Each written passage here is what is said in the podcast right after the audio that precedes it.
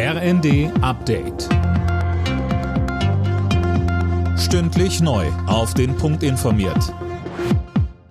Ich bin Gisa Weber. Guten Morgen. Die USA haben in Syrien und dem Irak über 80 Ziele pro-iranischer Milizen angegriffen.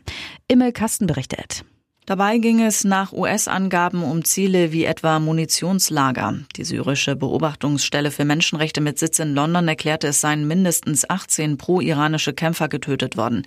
Hintergrund der Luftschläge jetzt ist ein Drohnenangriff in Jordanien am vergangenen Wochenende, bei dem drei US-Soldaten getötet wurden. Die USA vermuten pro-iranische Milizen dahinter. US-Präsident Biden hatte Vergeltung angekündigt. Außenministerin Baerbock warnt Israel vor einer Offensive in der Stadt Rafah im südlichen Gazastreifen. Die Ankündigung habe sie mit Schrecken gehört, sagte sie dem Redaktionsnetzwerk Deutschland. Israel hatte eine Ausweitung der Kämpfe auf die Stadt an der Grenze zu Ägypten angedeutet.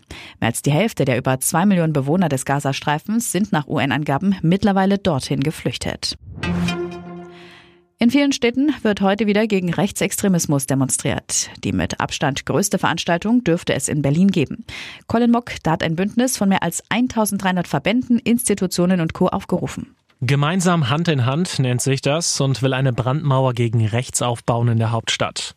Geplant ist erstmal eine Kundgebung vor dem Reichstagsgebäude und dann soll rundherum eine Menschenkette gebildet werden.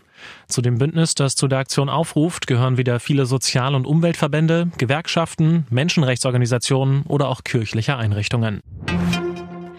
Im Freitagsspiel der Bundesliga haben Borussia Dortmund und Aufsteiger Heidenheim unentschieden gespielt.